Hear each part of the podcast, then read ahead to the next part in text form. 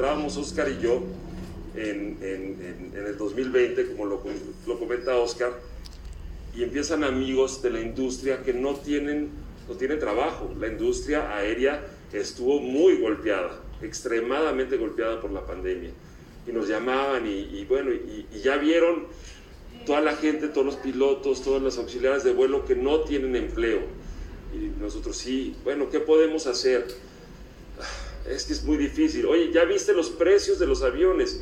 Los aviones han bajado de precio Sí, bueno, y si hacemos el modelito financiero para ver qué da, a ver si se puede crear otra. Yo tuve el gusto de pertenecer a la creación de la, de la primera línea de bajo costo de Colombia, entonces me empezaban a decir, y cuando el ministerio y este gobierno sacó el decreto de mega inversión, se nos acabaron las excusas.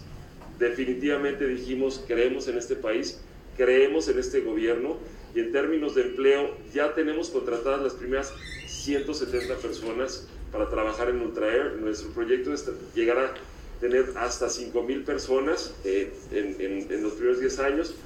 Y si consideramos que por cada trabajo directo en aviación hay 6 indirectos, pues si creamos 2.000 en los primeros 3 años, crearemos 12.000 indirectos. Y los inducidos, según un estudio con FENALCO, son 11 empleos por cada directo.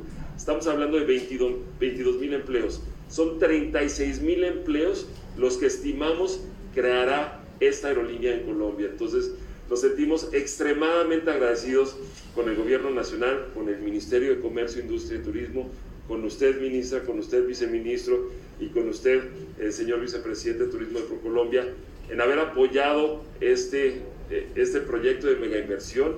Estamos eh, empezando ya a, a invertir.